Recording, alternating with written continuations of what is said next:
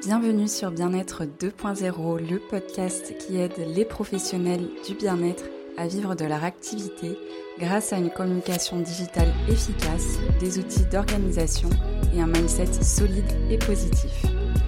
Je m'appelle Alexandra, je suis experte en communication digitale et je vais vous guider dans cette aventure passionnante. Pour vous aider à vous faire connaître grâce aux réseaux sociaux, j'ai créé un e-book que je vous offre gratuitement sur mon site internet alexagi.com. Vous pouvez également retrouver le lien dans la description de cet épisode. Je vous souhaite la bienvenue dans l'épisode du jour. Bienvenue dans ce nouvel épisode dans lequel on va parler de valeurs. Tu as certainement déjà entendu dire que c'était bien de communiquer sur tes valeurs, sur les valeurs de ton entreprise, que ce soit sur ton compte Instagram, sur ton site internet, partout dans ta communication en fait. Et je suis complètement d'accord avec ce conseil parce que en partageant tes valeurs, celles de ton entreprise, ça en dit long sur ta manière de travailler et ça peut également toucher ton audience parce qu'elle va se sentir connectée à toi si vous partagez des valeurs communes ou proches. Donc je vois très souvent sur Instagram des posts dans lesquels des thérapeutes parlent des valeurs de leur entreprise euh, en les citant. Donc par exemple la bienveillance, la transparence, l'honnêteté, l'amour, la liberté, etc. Et c'est déjà très bien d'avoir fait ça. Mais aujourd'hui, j'aimerais t'emmener plus loin. Parce que pour moi, simplement énumérer des valeurs, ça ne suffit pas. Tes valeurs, elles doivent transparaître dans toute ta communication pour que ce soit encore plus puissant et surtout cohérent. Alors l'idée, ce n'est pas du tout de répéter à chaque post ou à chaque story, regardez-moi, je, suis bienveillante. Non, parce que là, c'est too much et on n'est plus du tout dans quelque chose de naturel. Donc on va vraiment garder de la subtilité et on va parler de tes valeurs de manière plus détournée.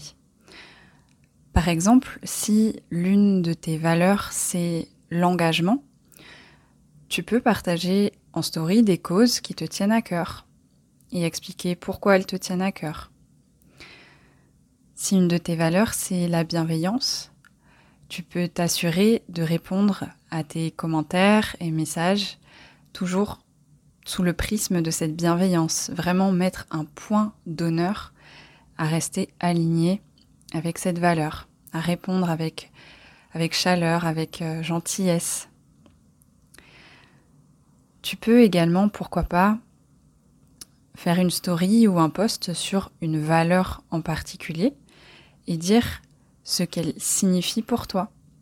Pourquoi elle est si importante, par exemple, ce qu'est l'honnêteté pour moi, comment je m'aligne avec cette valeur dans mon travail de thérapeute, etc.